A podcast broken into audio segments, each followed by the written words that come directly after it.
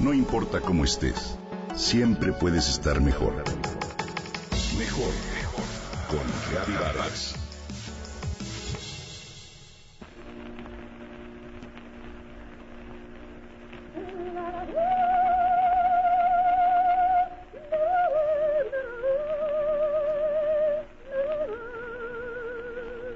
Esperanza Iris, tabasqueña de origen humilde, alcanzó como cantante de opereta y empresaria, como mujer, lo que nadie había logrado en su tiempo, ser aclamada en todos los escenarios de América y España, ser venerada por el rey Alfonso XIII, musa de Jacinto Benavente y del compositor Franz Lehár, ser pintada por Joaquín Sorolla y sobre todo construir en la Ciudad de México un majestuoso teatro propio con su capital, con la compañía que ella formó, integrada por una centena de cantantes, escenógrafos, tramoyistas y músicos, llevando a sus dos hijos en barcos y trenes, hizo una gira de cinco años en plena revolución, actuando en los grandes teatros de toda América.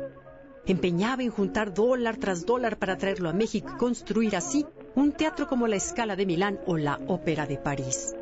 Mientras que la gente con dinero buscaba cómo sacar su capital de México, porque la moneda era inservible según el revolucionario en turno, ella repatriaba todo lo que iba ganando. En 1918 logró su sueño. Inauguró el Teatro Esperanza Iris con la presencia del presidente Venustiano Carranza y a partir de entonces su foro recibió a los grandes, antes inclusive de que llegaran a Nueva York. Ahí cantó Enrique Caruso, interpretó el piano Arthur Rubinstein y bailó Ana Pavlova. Decía Esperanza, lo tuve todo a manos llenas. Fue cierto. Toda la dicha, todo el éxito, pero también todas las tragedias. Sus tres hijos murieron uno a uno y en el amor se unió a personajes que no la merecieron.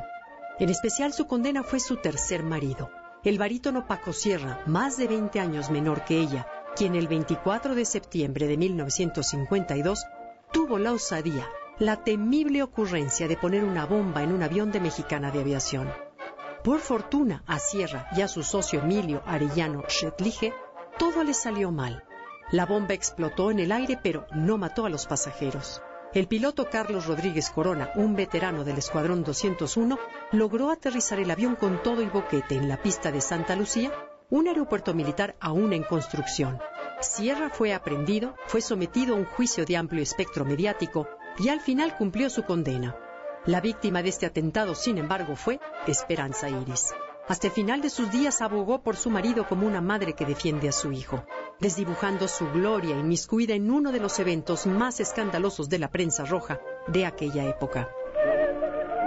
Esperanza Iris, la última reina de la opereta de Silvia Cherem, una historia negra, casi como un thriller policíaco apegado a la verdad, está basada en archivos de época.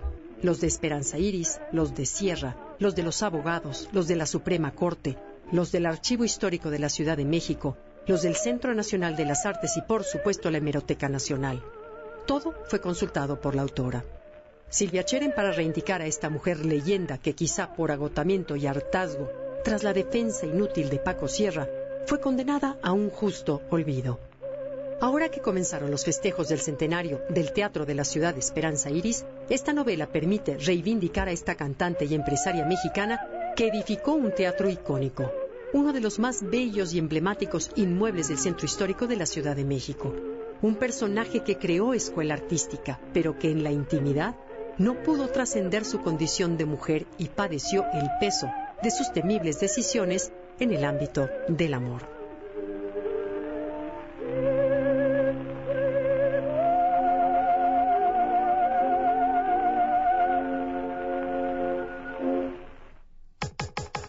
Comenta y comparte a través de Twitter.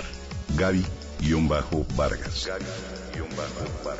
No importa cómo estés, siempre puedes estar mejor. Mejor, mejor. Con Gaby Vargas.